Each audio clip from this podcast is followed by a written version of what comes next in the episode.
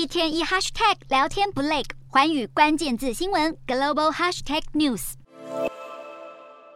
美国总统拜登期中考成绩单即将揭晓，市场关注美股五大领域，其中以科技股为重的纳斯达克指数，今年以来已经衰掉大约三分之一。苹果、Google 跟亚马逊等科技龙头近年来面临政府监管风险，如果共和党只拿下众议院或参议院，两党形成政府僵局，代表反垄断等立法将停滞不前，反而有利于大型科技股。而民主党主打政策之一就是推动降低处方药价格。如果共和党大获全胜，医药跟生技股可能因而受惠。共和党也可能端出政策，鼓励美国企业增加能源产量，有利于石油探勘公司。另一方面，如果民主党能保持对国会的控制权，再生能源方面税额减免跟投资相关的立法就可能获得支持。另外，考量乌俄战争等地缘政治紧张，如果民主党保住参众两院当中至少一院的控制权。那么，美国国防支出将适度增加，而如果共和党同时控制参众两院，则将是大幅增加，让洛克希德马丁跟雷神等军工类股可能成为最大赢家。过去七十多年来，其中选举年的第四季，标普五百指数平均涨幅超过百分之六，隔年的第一季更大涨百分之七以上，第二季也上涨将近百分之五。这也意味着，过去在其中选后，美股往往表现强劲。然而，美国正面临四十年来最严重通膨，再加上美国联准会鹰派升息，引发经济衰退疑虑。这一回其中选举能否为美股带来短期利多，仍然有待观察。